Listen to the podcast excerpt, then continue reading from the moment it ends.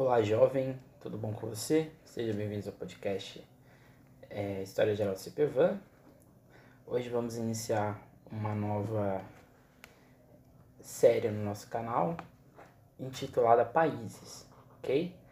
A gente vai ficar essa semana e a próxima semana analisando é, alguns países que são interessantes para o seu estudo, para o vestibular. Então, essa semana a gente vai falar de África do Sul e China. Semana que vem a gente vai falar de Armênia e Argentina, ok? Porque esses países, né? África do Sul, esse ano a gente tem os 30 anos do fim do apartheid. A gente também tem é, uma espécie de comemoração é, dos 105 anos do fim do genocídio armênio, um dos principais, ou um dos mais cruéis genocídios étnicos da história da humanidade. A gente tem também, a gente vai falar né, da Argentina, não precisa nem, se, nem explicar porquê, né? A Argentina é um dos principais países que fazem relação com o Brasil. E a gente vai falar da China, né? Também por motivos óbvios, né? A China que se torna um país aí é, que, que confronta os países demais ao longo do mundo, ok? Então, vamos nos especificar aqui da África do Sul. A África do Sul é um dos principais países do continente africano. É talvez, é, se não me engano, o país mais rico do continente. É também o país que tem maior é, visibilidade internacional. E isso não é de hoje, certo? Os primeiros povos a habitar o que é a África do Sul seriam de origem banto. Os bantos são principal tronco, um dos principais troncos linguísticos e étnicos do continente, principalmente da parte sul, e são os bancos que, num processo longo de migração, vão habitar a região ali sul do continente, né, que é a África do Sul. Essa expansão vai além do espaço geográfico e alcança toda uma rede linguística e cultural, principalmente na siderurgia. Os bantos se hibridizam, né, se mesclam com os povos locais, é, o que redimensiona a região por completo. O auge de tal expansão se desenvolve no século XII, quando então reinos Xhosa e Zulu se tornam hegemônicos na região. O contato, seja com holandeses, portugueses ou ingleses, teve nesses dois grupos interação forte, mas o Estado Zulu foi o mais imperante né, de todo o contexto. Os Zulus eram exímios guerreiros e estrategistas, o que explica o seu poder local. O seu fundador, Chaka, é ali, que funda né, o Império Zulu, se consolida ali no século XVIII, é, que possui, possui uma complexa sociedade, né, com igualdade de participação, seja mulheres e homens, ou seja, né, homens e mulheres possuíam direitos semelhantes é, de decisão e participação política. O interessante, mais importante talvez, é que a África do Sul, dos países historicamente né, do continente africano, é o, os países que tiveram mais contato é, com povos europeus, né? Você tem os países do norte da África, porque historic, historicamente, né, desde a antiguidade, possuíam contato, né? Você tinha os egípcios, você tinha os núbios e assim por diante. Depois todo o processo de expansão islâmica faz ter um contato mais intenso. Mas dentro dessa rede ou dessa área de navegação marítima, né, você tem Nigéria, Benin, Angola, Moçambique e África do Sul com contato muito grande com estrangeiros o primeiro contato europeu na África do Sul é exatamente português, né, com Bartolomeu de Gusmão, que ele vai ali fazer todo um, um contato inicial, né, quando ele vai tentar cruzar o Cabo da Boa Esperança, né, aí tem, tem vários, né, Vasco da, Vasco da Gama, o próprio Pedro Álvares Cabral, fazem todo um, um, um uma, mapeamento dessa área. Mas de colonização, a gente vai ter intensificamente, com mais força, né? do lado holandês e do lado inglês. A África do Sul possui, em relação aos outros países do continente, uma formação bastante própria, né? o que particulariza sua construção sócio-histórica. O início do que seria o país, né? esse país que a gente conhece como hoje, né? ele se estabelece exatamente é, com a Holanda. A África do Sul talvez seja o único país da África que tenha uma etnia branca, né? Então, além das etnias é, negras, né, que estão ali, ali nos troncos Nagô, Banto, Jeje, Yorubá, Berbere assim por diante, a gente tem um profundo e, um, e, um, e uma intensa é, participação branca nessa região, principalmente de holandeses. Então, de certa maneira, é, a África do Sul tem a formação de uma etnia branca que é a Boer, ou a Boi, ou Bores, Boeres, ou Afrikanderes, ou Afrikandes. Mas basicamente são uma junção, uma mescla étnica de vários brancos com uma hegemonia maior de holandeses que vão ficar ali a partir de 1652 efetivos nesse território.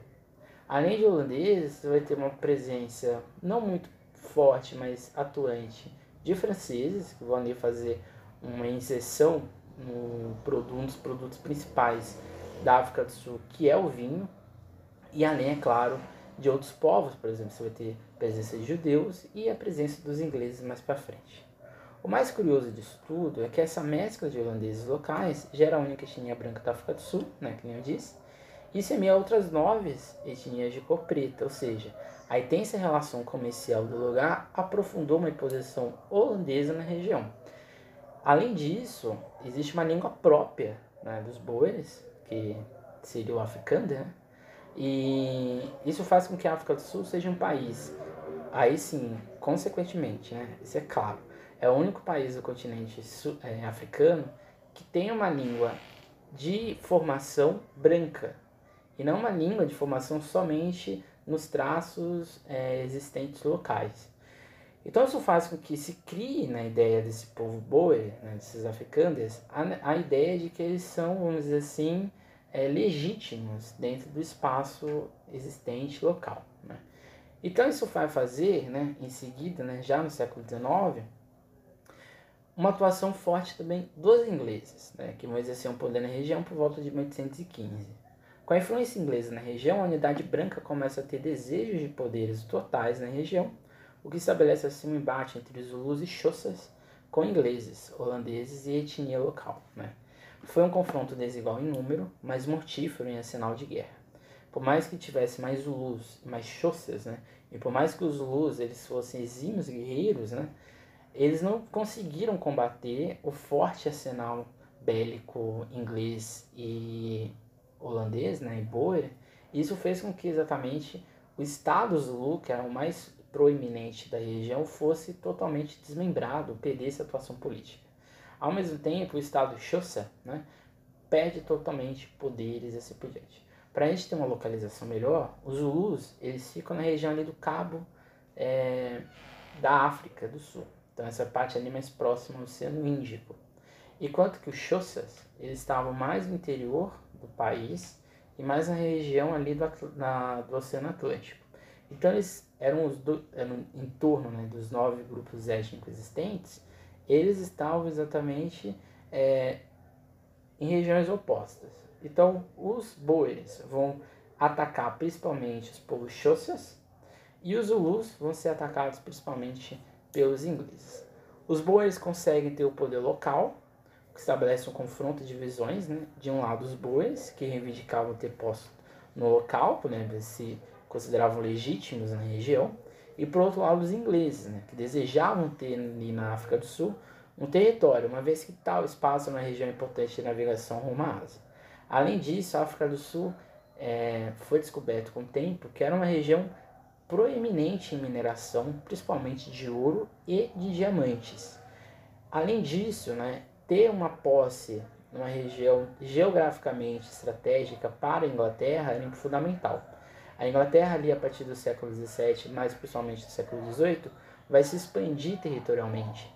E essa expansão territorial vai fazer com que a Inglaterra tenha que ter espaços ou territórios para até mesmo manutenção da sua maquinaria pública, essa maquinaria, maquinaria naval, mais é, organizada, ok?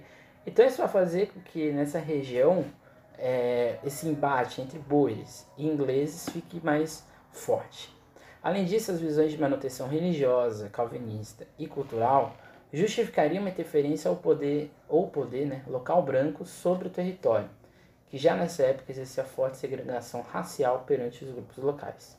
Os africânderes se viam como um povo que tinha uma missão de regenerar os hábitos locais, de exercer um poder coercitivo perante o povo banto, ou seja, o fardo de um homem branco, assim como eram adeptos né, de humanidade racial, que em hipótese alguma poderia ter traços de mestiçagem. Isso é importantíssimo vocês terem em mente, né? Você que está aí estudando para a história geral, você que não, nunca teve África do Sul na escola, ou que tem dificuldade de entender o que é o processo do apartheid, o apartheid ele está incluso num processo de construção histórica muito forte. Então assim, né, é, por ser uma construção muito extensa, né, historicamente falando, é, essa região da África do Sul, ela tem, portanto, todos esses aspectos desse mundo europeu que tinha uma visão muito iluminista de salvação do africano. Então, de certa forma, né? Sorry. o Lafatade ele tem um núcleo inicial em 1858, quando se cria uma constituição, que é a Constituição do Transvaal, que justificava de maneira bem clara a imposição cultural perante os Xhosas, etnia de Mandela, inclusive, e com grande número na região. Ou seja, é uma construção imaginada de uma nação, de uma cultura superior ou mais legítima em relação a outra. Mais do que isso, tal Constituição gerou uma brecha jurídica para promover um poder que poderia ser ampliado com o tempo, baseado apenas em uma justificativa racista e preconceituosa. Então, ou seja, é, os africâners, quando eles vão passar por todo um processo ali de embate com os ingleses, né? É, mas independente disso, os africanos eles vão construir dentro da lógica local que eles eram superiores em relação aos, aos negros existentes. É basicamente isso, né? É, isso, é mais, isso é mais visível nos brancos na África do Sul. Isso não é tão visível, por exemplo, nos ingleses. Né? Os ingleses eles tinham é, diversos interesses no continente africano, então não era só a África do Sul um espaço de atuação que eles buscavam. Né? Então eles tinham interesses é, em todo o continente e todo o mundo praticamente. Né? É, todo esse contexto ele se insere também na ideia da Conferência de Berlim, né, a Conferência de Berlim, que vai fazer a partilha do continente africano, vai fazer então com que exista é, construções de um espaço imaginado dentro desse lugar. O que seria espaço imaginado? Né? Seria exatamente a ideia de que a Europa tem posse do, de um continente que, em tese, não é dela. Né? Basicamente disso. Só que a África do Sul esbarra ou se diferencia de todo o resto do continente. Porque dentro da África do Sul já existia né, uma etnia muito forte nesse discurso. Né? Então, de certa forma, também era uma elite muito acostumada a ter o poder em suas mãos já no continente. E isso era totalmente baseado no purismo, né? no purismo racial, numa eugenia é, dos corpos existentes. Ok? Então, portanto, de um lado tinham os holandeses, de novo, né, que estabelece, que estabelece um poder coercitivo, e, dos e do outro lado a gente tem os ingleses, que tomam parte sul do país, deslocam e prendem alguns grupos locais e zonas internas à África, né, África do Sul, como Lesoto, Botsuana e Suazilândia, que são micro-países que se serem ou na África do Sul ou no Zimbábue. Então, por que, por que isso é interessante, né? Dentro da, se você pegar o mapa da África do Sul, você vai lá, coloca aí no, no Google, né? Mapa da África do Sul. Você vai ver que dentro da África do Sul vão ter dois países. Isso é muito engraçado, né? Você vai ter lá o Lesoto e a Suazilândia.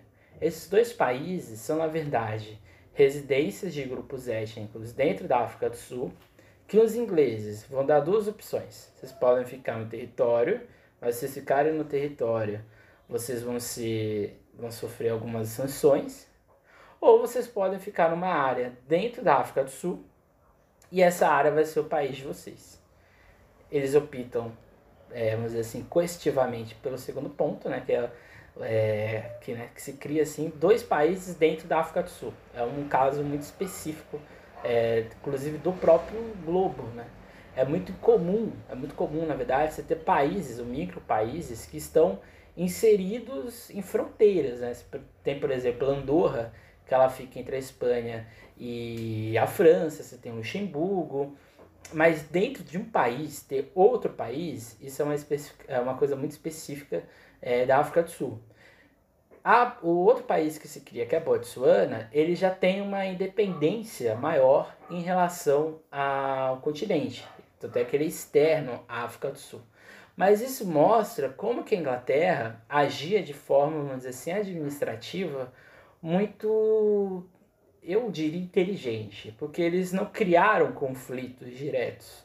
Eles tentaram, de certa forma, eles tentavam a todo custo achar uma via jurídica que eles fossem totalmente beneficiados, mas se criasse uma falsa ilusão de que o outro grupo fosse, vamos dizer assim, bem atendido, né? Porque em nenhum, em nenhum momento isso acontecia. Então, portanto, em tese, pela Conferência de Berlim, a África do Sul era britânica. Então, independente se os boeres tivessem ali um conflito, né, o conflito não tivesse poder naquela região, não era deles, né? Internacionalmente falando, a África do Sul era britânica. Assim como o Zimbábue, né, que era uma, uma espécie, né, que era a Rodésia do Sul, que era uma espécie de anexo britânico na região, assim como Moçambique, inclusive. Então, é, se esbarrou né, ali no final do século XVIII no conflito entre é, ingleses e boeres, que vai ser, no caso, a Guerra dos Boeres, quando esses dois grupos vão fazer um conflito sangrento vai deixar de milhares de mortes, e que, de certa forma, os ingleses vencem e ali eles vão é, instalar alguns acordos né, e algumas decisões. Só que dentro de todo esse contexto que eu estou falando aqui, a parte negra da África do Sul é descartada. A, a Constituição do Transvaal vai exatamente criar, criar uma ideia né, de que o negro não tem nenhuma participação política, jurídica, é, nada dentro da África do Sul. Então esse conflito entre ingleses e boeres é nada mais nada menos do que dois grupos, um que invade e se diz legítimo na região, que são os boeres, e um grupo que simplesmente invade e diz que a região é deles. Em nenhum momento essa população negra da África do Sul é posta em prática. Então, de certa forma, o apartheid, que vai ser ali a partir do, do século XX, ele já está instituído desde o século XIX. Né? O apartheid está acontecendo, né? independente do que acontecer ou do que ocorre. Né? O conflito termina em um acordo de paz que faz da região um estado britânico, uma espécie de protetorado, e vai se tornar um membro dos estados da Commonwealth, que é exatamente essa união de lugares pertencentes à, Grã-Bretanha. Isso é importante porque a, a Inglaterra ela vai juridicamente administrar politicamente, né, internacionalmente a região, mas quem vai ter os poderes de fato são essa, essa elite boer, principalmente. O que interessa nessa região, né, nisso tudo, é que em 1910, pelo ato dos nativos da terra, fica decidido que apenas os brancos poderiam ter posse, interferência e decisão política na região. Em outras palavras, se inicia de maneira lenta o regime do apartheid dentro desse, desse contexto né, da, da lei de, dos nativos de terra, da terra, né, que vai ali instituir que o negro ele fica parte, nesse mesmo momento vai ser criado é, o CNA, que é uma espécie de Conferência Nacional Africana, e essa conferência, ou esse Estado, dentro da Constituição da África do Sul, vai fazer com que, em tese, o negro tenha participação. Só que o CNA não vai ter nenhuma é, ação direta no negro para o negro ter posses ou direitos locais. O que marca o apartheid é a violência e legitimação do poder racista perante os povos locais.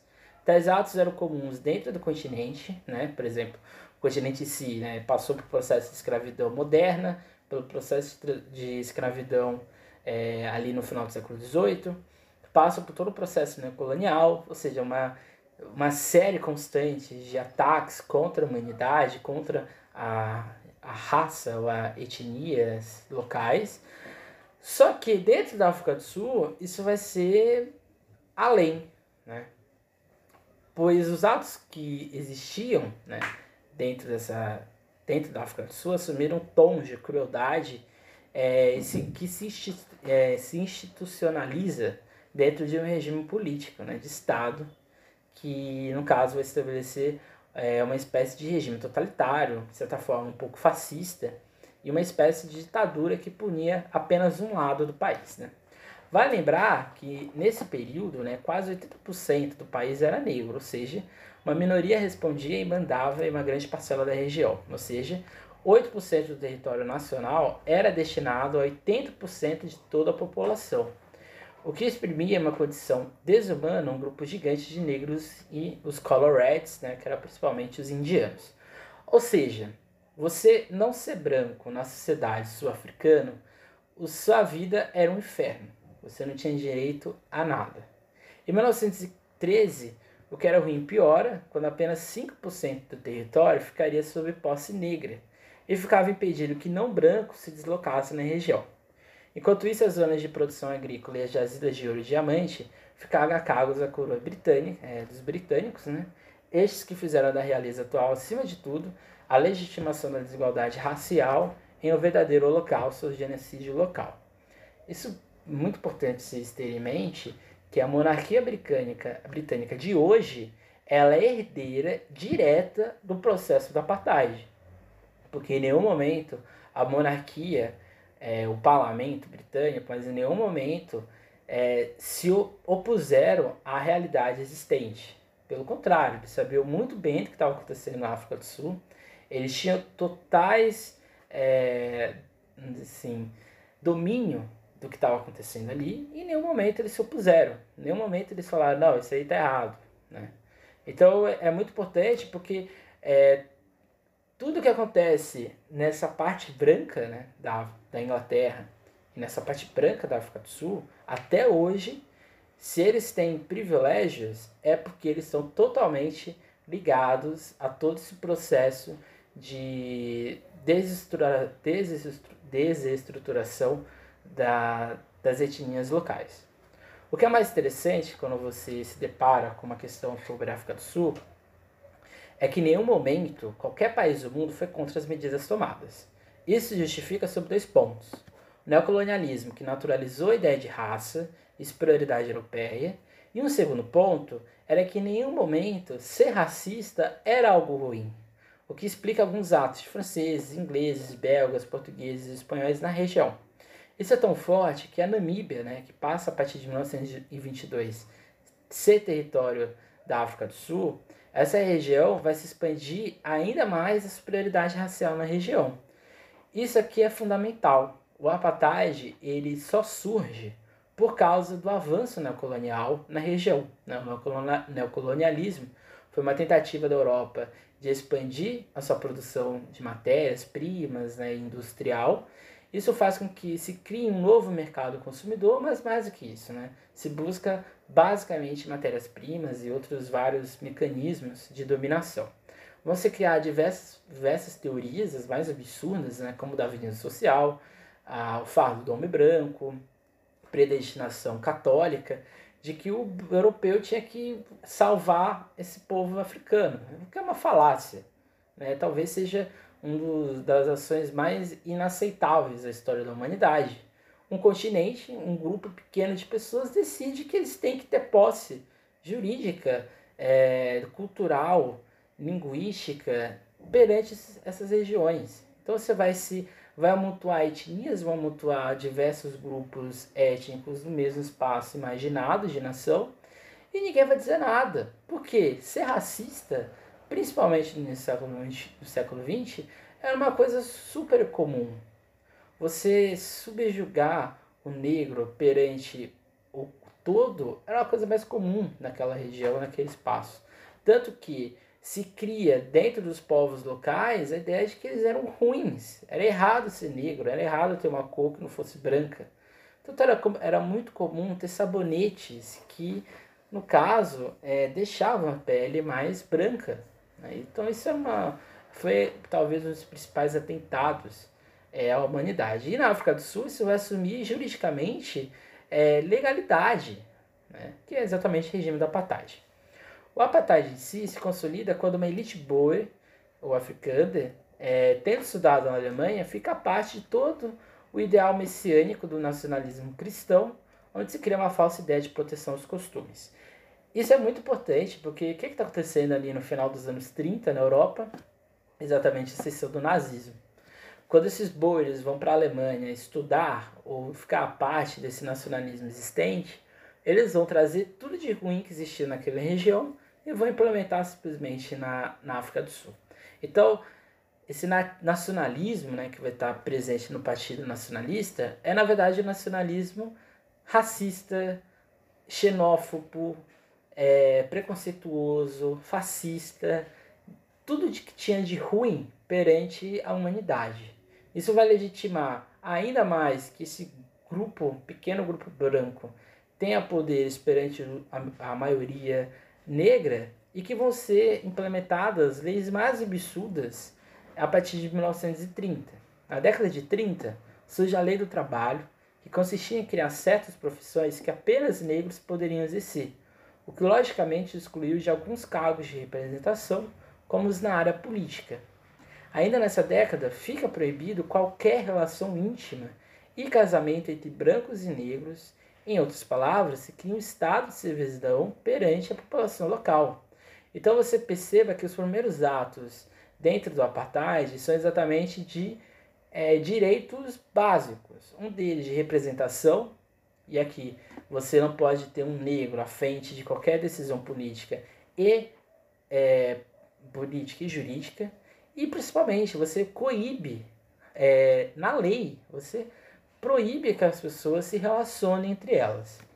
Se cria também, talvez uma das coisas mais absurdas da humanidade, a lei do passe, que talvez seja assim, a coisa mais ridícula, mais podre que existe da humanidade, né? desculpem aí o palavreado, já que todo negro, independente de idade, deveria ter consigo sempre uma espécie de caderneta que deveria ter contido nela registro civil, digital, profissão, cópias de contrato de trabalho e autorização de residência.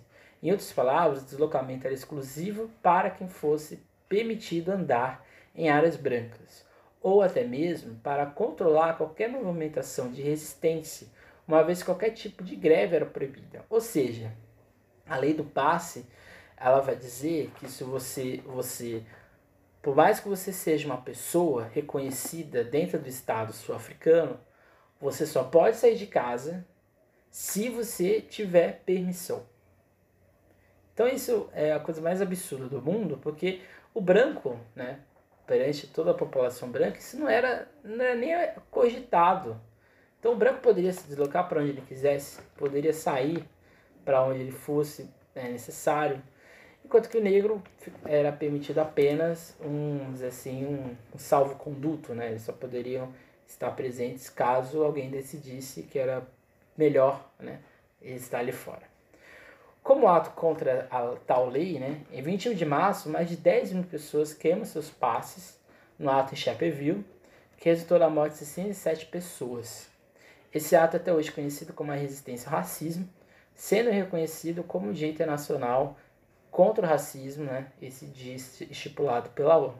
Isso aqui é muito importante porque né, esse massacre que vai acontecer em Chapeville, que é essa é, esse embate entre a população local e o que estava acontecendo ao entorno dela vai fazer com que o regime da apartheid se torne ainda mais cruel, se torne ainda mais coercitivo. Qualquer ação é, que fosse contra o regime da apartheid, seja o massacre de Chapeville ou o massacre de Soweto, qualquer ação que seja feita contra é, a África do Sul, né, o Estado sul-africano, é tido como um ato de rebeldia. Em 1953 é criada a Lei de Educação Banto, que era uma espécie de conformador para os negros, né? e aqui crianças e jovens, de que de qual era a sua posição dentro da sociedade, ou seja, subalternos inferiores, sem nenhum compromisso de educação de fato. Essa lei de educação vai fazer com que é, uma geração, né, essa geração ali dos anos 50, 60 e 70, seja duramente é, controlada dentro de uma lógica de que ele não era uma pessoa importante, ele não tinha sentido dentro do Estado sul-africano. Então, ou seja, você imagine, né, você, sei lá, você está na, na escola, você ser, durante oito anos, nove anos, massacrado culturalmente, massacrado é, pessoalmente, né, psicologicamente, que você é inferior, que você não tem poderes perante a sociedade.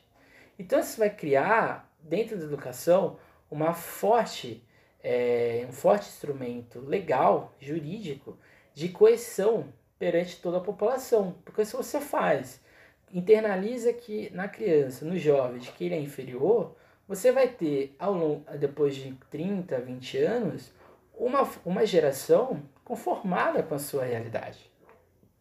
Então isso aqui é, isso aqui é cruel. Né? Isso aqui junto com a lei de terras, com a lei, com a lei de, do passe, são as coisas mais cruéis já feitas na história da humanidade. Além disso, né, a lei de educação interiorizava qual passado e qual presente era o deles. O passado deles não era do, do Estado Zulu, não era da etnia local, não era, daquela sober, não era daquela soberania reinante durante séculos. O estado de condição humana dele era exatamente essa inferioridade. Era de que o Bowery, que o inglês, era o seu dono. Então você não tinha posse de si mesmo. Você, para sair de casa, você, para ter é, é, conhecimento do seu passado, você não era legitimado. Vão se criar também os bantustões, que seriam lugares específicos para os negros é, residenciarem. Em outras palavras, eram guetos, sejam rurais ou urbanos, para que tais grupos pudessem se inserir na realidade existente. Esses guetos vão ser é, bairros ou pequenas regiões periféricas nessas áreas mais importantes. Você não poderia, de hipótese alguma, sair dele sem autorização ou sem. É, se não estivesse registrado a sua saída. Isso era muito cruel, porque isso vai criar um assentamento é, é, habitacional muito precário, condições de higiene, condições é, das mais possíveis, né, por dizer assim, de relação. Isso vai ser prominente até hoje na África do Sul, né? porque exatamente nas regiões urbanas a população negra ainda é um pouco afastada. Essa realidade é, sul-africana tem alguns dados que são dos mais bizarros, se a gente for pensar hoje, ali na década de 80, quando ainda estava o regime da apartheid vigente. Se a gente for analisar a mortalidade infantil, 9% de brancos morriam, enquanto 80% de negros morriam na fase infantil. O analfabetismo entre brancos era de 7%, enquanto que o analfabetismo em negros era 68%. A expectativa de vida de um homem branco era de 70 anos, e de um homem negro de 59 anos. Uma mulher branca, a expectativa era de 74 anos, e de um homem negro de 60.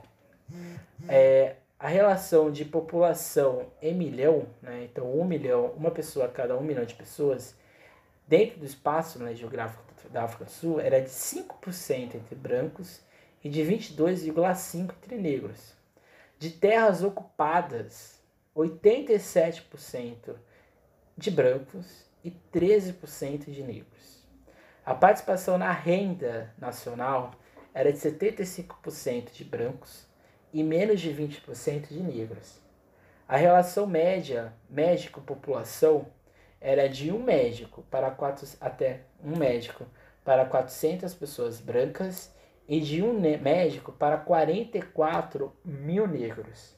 A taxa de mortalidade era de 27, mil, 20, 27 por mil para brancos né, e de 300 por mil para negros. E os gastos com educação por aluno, e esse daqui talvez seja mais é, latente de como era a desigualdade, se gastavam 696 dólares para a formação de um aluno branco e 5 dólares na formação de um aluno negro. Então você perceba que lá desde a da Constituição Transvaal, lá no período ali do século XVIII para o XIX, todo o século XIX e início do século XX, a população negra na África do Sul, ela é posta historicamente a uma condição de, de desumanidade, a uma condição de que ele é uma espécie de bicho, É como se fosse um, uma peça descartável para exatamente é, a produção do país. Um fato muito curioso é que a Inglaterra ela vai promover, a partir do século XIX, todo um processo contra é, o tráfico escravo, o tráfico negro é, perante o mundo. E principalmente a Inglaterra vai promover diversas ações contra é, a favor do abolicionismo. Mas ao mesmo tempo, ela não olha para si própria e não percebe que dentro do seu próprio território ela estava fazendo uma espécie de escravidão, né? Porque você vê os índices de negros, né? por exemplo, de terra ocupada, ou seja, de terra habitacional. Você percebe que apenas 3% de todo um território é, nacional 3% eram de negros e 80%, 87% de brancos, você percebe como era a disparidade local. Né? Então é uma, é uma condição é, horrível. E essa realidade não muda até hoje. Né?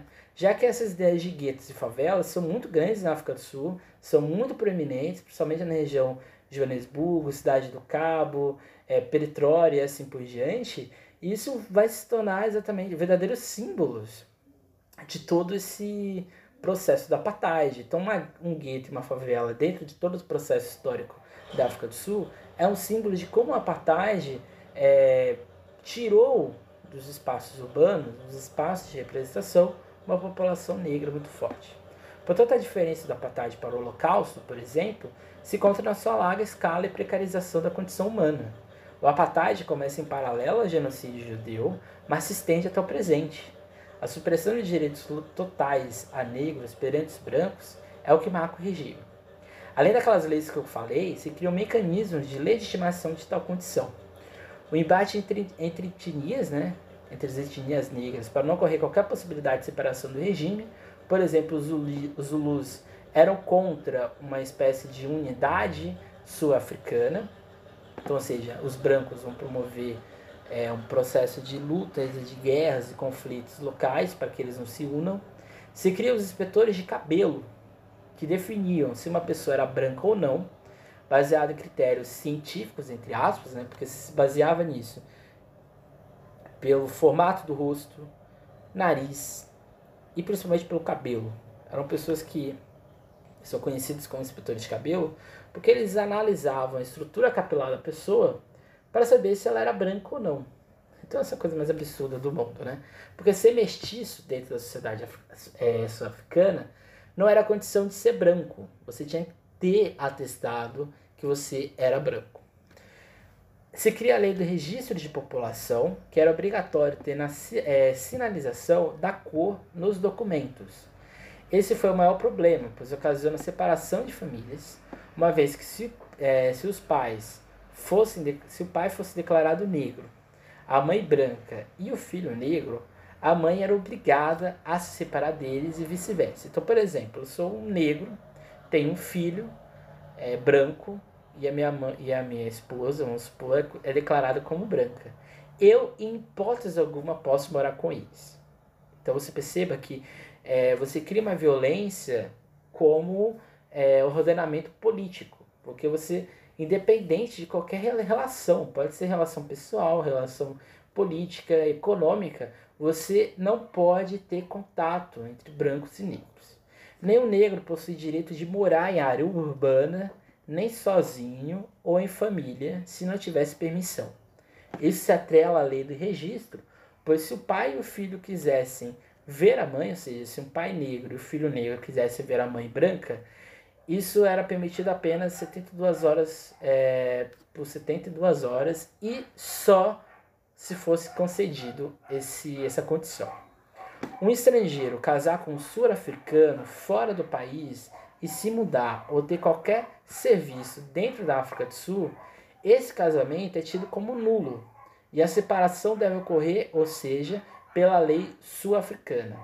O casamento não possui efeito jurídico, devido à lei de passe de registro, que eram endossados pela lei de proibição de casamento e pela lei de imoralidade, que eram severas. Então, ou seja, se eu sou um sul-africano e eu me caso com uma mulher branca, sei lá, na Inglaterra, Se eu voltar para a África do Sul, esse casamento é anulado, eu tenho como negro condição, eu tenho que estar nessa condição subalterna, eu não posso estar ao lado da esposa, porque o casamento fora das leis sul-africanas não é permitido. Dentro da África do Sul, tinha a lei do casamento, em que o branco não poderia casar com o branco, e a lei de imoralidade. Porque vamos supor que o negro é, tem uma relação com uma mulher branca, tem um filho. Se descobre-se que ele fez, teve essa relação com essa mulher branca, ele vai ser punido severamente. Pode ser com morte ou inclusive com prisão. Então você perceba que era um Estado que tinha na sua veia muito mais uma, um ódio perante a população negra do que somente o racismo. Não é só racismo. O racismo ele pode ser um ato, é, seja intencional ou não, mas o racismo nem sempre ele é agressivo. Esse racismo que a gente percebe na África do Sul é um racismo baseado no ódio. Né? E no ódio nas questões mais básicas, né? seja na relação infantil e juvenil, até mesmo na adulta. Se torna evidente, mas só reforçando, né, que nenhum negro poderia ter a atuação jurídica ou política, bem como nenhuma ação territorial. Se um branco, em qualquer hipótese, estabelecesse um trabalho seu a algum negro, isso era tido como crime, que poderia gerar multa ou cadeia, mesmo que este seja exímio em tal atividade. Então, ou seja, você, é, por exemplo, trabalha com eletricidade, era permitido apenas para brancos. Se um negro é visto fazendo esse trabalho, ele vai ser preso. E se um branco é visto dando esse trabalho para um negro, ele também pode sofrer prisões ou sanções ou multas. Qualquer negro, é, negros, né, qualquer negro, em hipótese alguma, poderia ter grêmios, sindicatos ou partidos, a não ser dentro do CNA, né, que era o único espaço em que negros poderiam ter alguma atuação política. Não poderiam se pronunciar em público e nem viajar ao exterior, exceto se fosse nascido fora da África do Sul. Um dos mais absurdos, né, né, dos atos de coerção mais absurdos, se dirige, se dirige aos direitos dos mais estranhos. Né? Se houver uma pintura, o negro só pode preparar a parede e o branco pode pintar. Então, assim, estou lá estou fazendo uma obra e tem que pintar essa parede. Eu, eu, como negro, não posso pintar essa parede. Quem vai pintar essa parede é o branco. Eu só posso, no máximo, fazer uma mão de tinta, preparar com cal, seja lá o que for. Quem tem que fazer isso é o branco, né? esse trabalho artístico. Se houver uma entrega, então tô lá num, sei lá, tô entregando uma, uma encomenda, um móvel, sou negro, tô passando por uma área branca e eu estou dirigindo o caminhão, eu tenho que sair desse caminhão e tem que o branco dirigir durante esse espaço, né, permitido, né, ao branco, só o branco pode dirigir é, entregar essa encomenda. Então, seja, em áreas administrativas também, o negro também não poderia estar num prédio que tivesse brancos ou que fosse de brancos. O negro só poderia trabalhar administrativamente num prédio ou numa habitação negra. E mais do que isso, né? É... Qualquer negro que ficasse em espaços comuns como casas de chá, ruas, banheiros, ônibus, entre outros, estaria cometendo um crime de desobediência. Então o apartheid ele gerou fotografias as mais cruéis da história da humanidade, como por exemplo é, fotos em que o ônibus ele é dividido é, uma parte para brancos e uma parte para negros, sinalizações nas calçadas né, de que negros não poderiam estar nelas, apenas brancos, Cenas, por exemplo, de banheiros, né, que o banheiro um era para branco, outro para negro, é, bebedouros, que um bebedouro era para branco, outro bebedouro era para negro, é, dentro de um estabelecimento, né, mesas são só para brancos, não para negros e assim por diante, né. Se fosse permitido o ingresso de negros em um espaço, eles não poderiam sentar em mesas ou até mesmo permanecer no local. Então a única esperança existente dentro da população negra era a CNA, né? que, embora fosse apenas figurativa, representava uma espécie de defesa negra na África do Sul, mesmo quando foi abolida em 1960, e aqui a gente chega na figura de Nelson Mandela.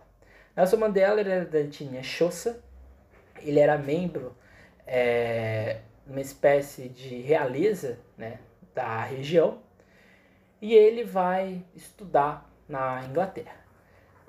Quando ele chega, ele já vai ter uma espécie de embate cultural tradicional, porque ele não vai ele vai se desmembrar da realeza, porque ele não permite casar, ele não quer casar com é, uma membra xossa.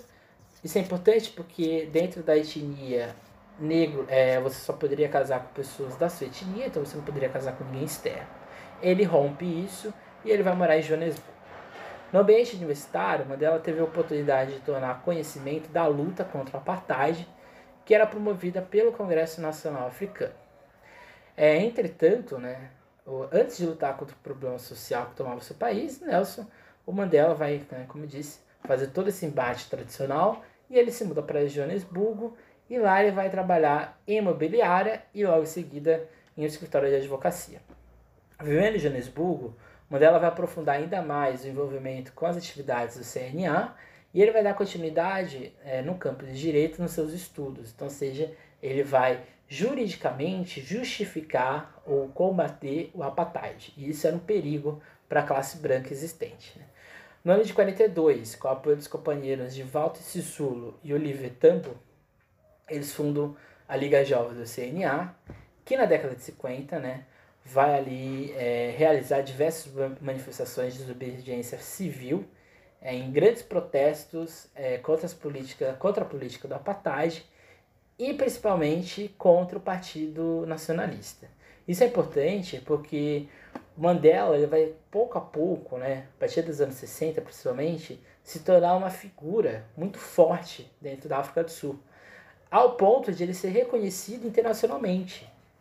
Então o movimento sul-africano ele se via sempre é, em várias tentativas de fazer com que o Nelson Mandela fosse justificado, fosse justificável a sua prisão.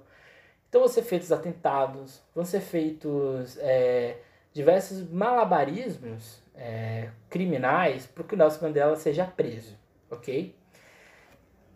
Entre várias manifestações que ele vai fazer, né, uma das mais importantes é a Carta da Liberdade, que vai ser um, um documento em que a população negra oficializa a sua indignação contra o apartheid.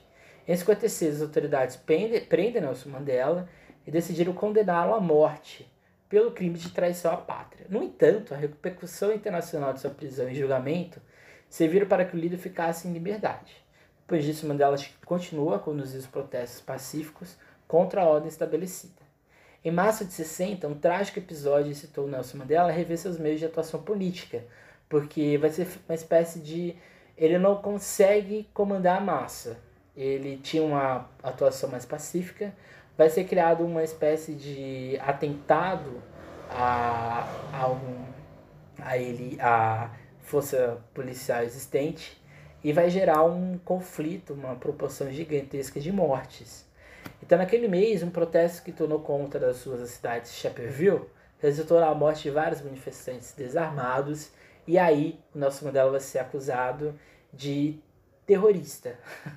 Ele vai ser acusado de desobediência civil e, e que nesse caso, né, o governo sul-africano vai, no caso, é, colocar ele em prisão, no caso, em prisão perpétua. Isso vai ser em 5 de agosto de 1962, é, quando ele vai ser praticamente caçado no país. Nesse meio tempo, após a desarticulação do movimento anti-apartheid, novos movimentos de luta surgiram e a comunidade internacional se mobilizou contra sua prisão. O Nelson Mandela vai ficar mais de 20 anos preso numa ilha, é, praticamente isolado da, da sociedade. Só que ele se torna um símbolo, porque a família Mandela vai continuar é, levando os seus pensamentos, não só na África do Sul, mas perante o mundo. A África do Sul vai sofrer sanções as mais diversas, seja no Comitê Olímpico Internacional, seja em diversas outras instituições é, de esporte. A população branca sul-africana vai pouco a pouco sendo taxada de precursora de um regime é, sangrento, racista, preconceituoso e isso vai fazer com que a comunidade internacional entre com uma ação mais forte perante o que estava acontecendo. Somente em 1990, sob a tutela do governo conciliador do presidente Frederic Leclerc, Nelson Mandela foi liberto e reconduziu o processo que deu fim ao apartheid na África do Sul. Então, ou seja, tudo isso que eu falei aqui agora é importante você saber no vestibular, porque a gente comemora 30 anos exatamente do fim do regime de prisão do Nelson Mandela. Isso em si é uma data muito emblemática para o vestibular. Em 92, as leis segregacionistas foram finalmente abolidas com o apoio de Mandela e de Leclerc. Né, do Leclerc. No ano seguinte, a vitória política lhe concedeu o Prêmio Nobel da Paz e em 94 foram organizadas as primeiras eleições multirraciais da África do Sul. Claramente, Nelson Mandela vence. Ele vai acabar com qualquer é, resquício do apartheid dentro do Estado africano. Isso vai render no Mandela um símbolo da luta contra o racismo, é, esse racismo contemporâneo, esse racismo constitucional. Depois de cumprir o mandato, Mandela vai atuar em diversas causas humanitárias. Mais do que isso, é, a partir de 93, né, a partir de 94, 95, vão ser instalados diversos tribunais da verdade na África do Sul. Esses tribunais eles têm como compromisso é, julgar a população branca ativa dentro do apartheid. Esse tribunal ele tinha como premissa uma instituição de memória do apartheid. O apartheid dentro da África do Sul ele é uma espécie de tabu para alguns, mas de luta para outros tabu principalmente para uma população branca que não é que nega, mas ela quer esquecer, de ação para uma população negra que tenta até hoje se reafirmar dentro da sociedade sul-africana. A África do Sul é um país muito rico, tem um desenvolvimento é, local e regional bom, mas mesmo assim falha em atuação negra é, dentro de vários, diversos espaços públicos, educacionais, políticos e jurídicos, mais do que isso, a memória da apartheid ela é muito pueril, né? o contato, falar sobre, não é uma coisa muito simples. É, você defender o apartheid em público, você é rechaçado, seja pela população branca ou negra. Então, ou seja, o apartheid ele se tornou um lugar de memória de ação contra o racismo na África do Sul. Nelson Mandela ele faleceu recentemente, né? ali no início dos. É, ali na década, né, no início da década de 10 do século 21. E ele até hoje tem um papel, papel muito grande para essa formação da África do Sul. Né. Então a ideia de hoje era mostrar um país que é muito importante você saber no vestibular. Eu digo que quando a gente vai estudar a África, a gente tem que saber três países: Angola, África do Sul e Egito. Né? São os três grandes países da África que a gente tem que saber. O Egito, por causa da antiguidade, e Angola e África do Sul, por causa da ligação contemporânea com o nosso país. Né? Angola, por causa de questões culturais, e África do Sul, por questões políticas. Né? Então, quando a gente vai estudar a África do Sul, e a África do Sul é um tema muito presente no Enem e na Unicamp, a gente tem que saber exatamente esse processo do apartheid que foi a ideia da aula de hoje. Então é importante vocês lerem, é, buscarem questões sobre o apartheid, seja é, em livros, YouTube e assim por diante. Eu vou deixar aqui indicado três filmes sobre a África do Sul. Um deles é Um Grito de Liberdade, Cry Freedom, de 1987, é, que ele é produzido na Inglaterra, que mostra a situação de negros é, e a amizade né, no assassinato de Steve Biko, que é um líder sul-africano. O outro filme é o Assassinato sob Custódia, de 1989, é, que ele vai falar exatamente de um professor africano que vai, pouco a pouco, tendo condição, ou ele vai mudando a realidade dele sobre o movimento e sobre o que ele achava que era o certo. É um filme muito bom. Serafina, O Som da Liberdade, que é uma história que aborda é, aspectos sobre um subúrbio negro durante o período da apartheid. Esse filme é fantástico. É de 1993. Ele é produzido na África do Sul. E o filme, talvez, que é, já caiu inclusive no vestibular, que é o Invictus, que é um filme do Clint Eastwood, que ele fala sobre o fim do apartheid e sobre é, a Copa do Mundo de Rugby, feita na África do Sul, que vai ser o símbolo, vai se tornar né, o símbolo de igualdade entre brancos e negros em todo o país. Então esse foi o podcast de hoje. O podcast que vem a gente vai falar da China, esse país fascinante. E é isso, né, gente? Até mais. Deixe de seguir a gente no Instagram, de seguir a gente no podcast. Deixe de acessar nosso site, os textos estão um pouco desatualizados, mas a gente vai tentar aí ao longo dessa semana reatualizá-los. Lá tem links para vídeos, drive e assim por diante www.historiageralcpvan3.webnoite.com. É isso e até mais.